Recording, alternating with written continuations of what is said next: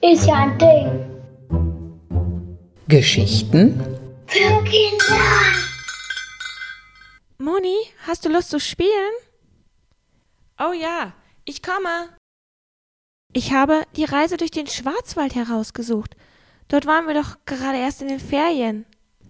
Prima. Ich nehme die Guterin als Spielfigur. So oder ähnlich könnte sich eine Unterhaltung vor etwa 100 Jahren angehört haben. Es wird vermutet, dass das Spiel Die Reise durch den Schwarzwald in dieser Zeit auf den Markt gebracht worden ist.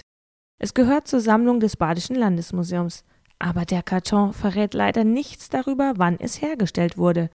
Zum Glück wissen die Mitarbeiterinnen und Mitarbeiter des Landesmuseums, worauf sie achten müssen, um so etwas ungefähr zu schätzen.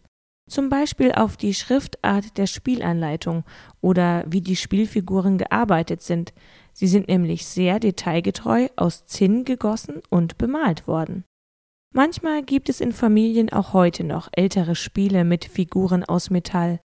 Ich hatte in meiner Kindheit zum Beispiel ein Monopoly-Spiel mit solchen Figuren.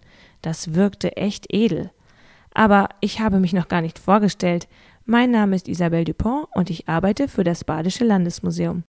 Ich weiß ja nicht, wie es dir geht, aber wenn ich so ein Spiel im Karton sehe, dann möchte ich es am liebsten herausnehmen und genauer erkunden, schauen, wie es geht und am liebsten sofort losspielen. Ich spiele nämlich sehr gerne Gesellschaftsspiele.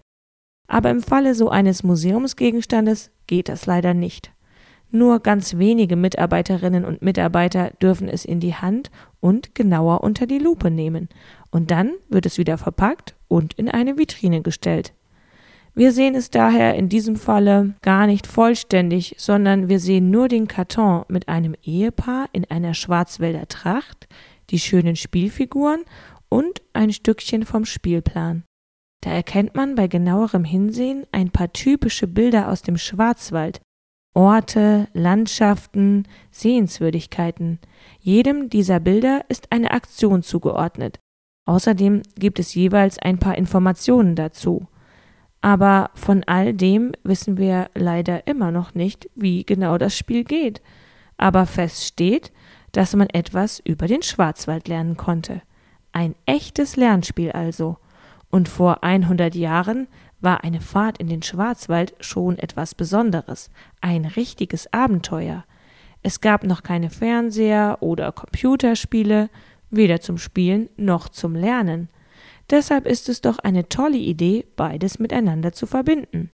Und wie gesagt, mir kribbelt es noch immer unter den Fingernägeln und ich würde am liebsten die Würfel werfen.